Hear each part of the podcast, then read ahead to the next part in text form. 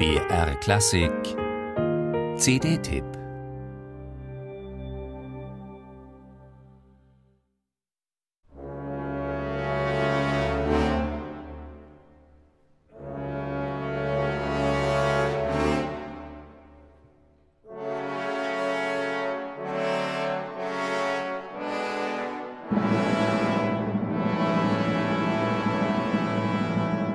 Düstere Blechfanfaren symbolisieren das Leiden eines geknechteten Volkes, der Finnen, die sich Ende des 19. Jahrhunderts im Widerstand gegen die russische Fremdherrschaft formieren.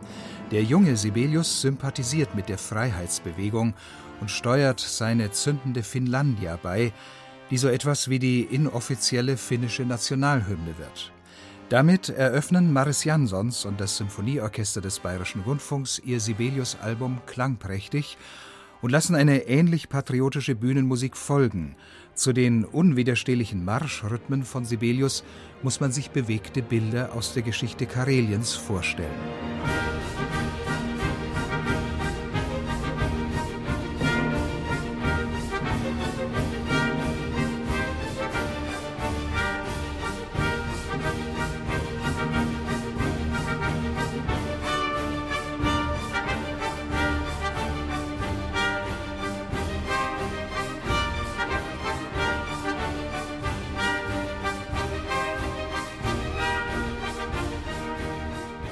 Den lässigen Swing, den Jansons aus der Karelia-Suite herauskitzelt, muss ihm erstmal jemand nachmachen.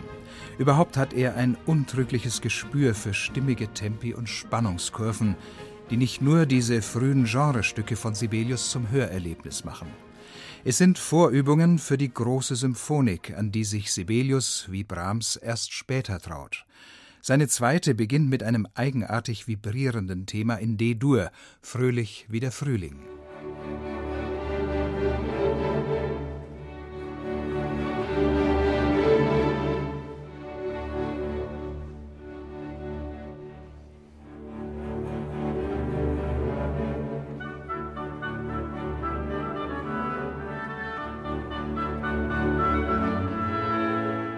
Die Freude ist freilich immer melancholisch eingefärbt bei Sibelius.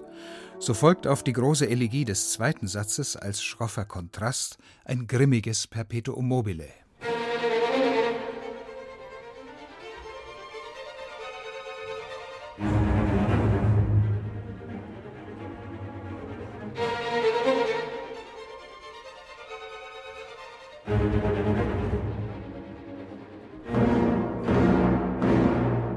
Zur populärsten wurde die zweite Symphonie von Sibelius vor allem wegen ihrer eingängigen Melodien, die Jansons weich aussingen lässt.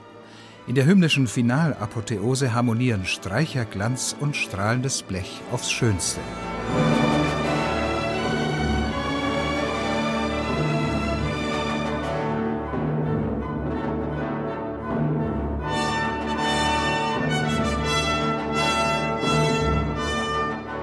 Dass das Pathos von Sibelius nie in pompösen Breitwandsound ausufert, dafür sorgt auch die fein ausgehörte Klangregie dieser Produktion.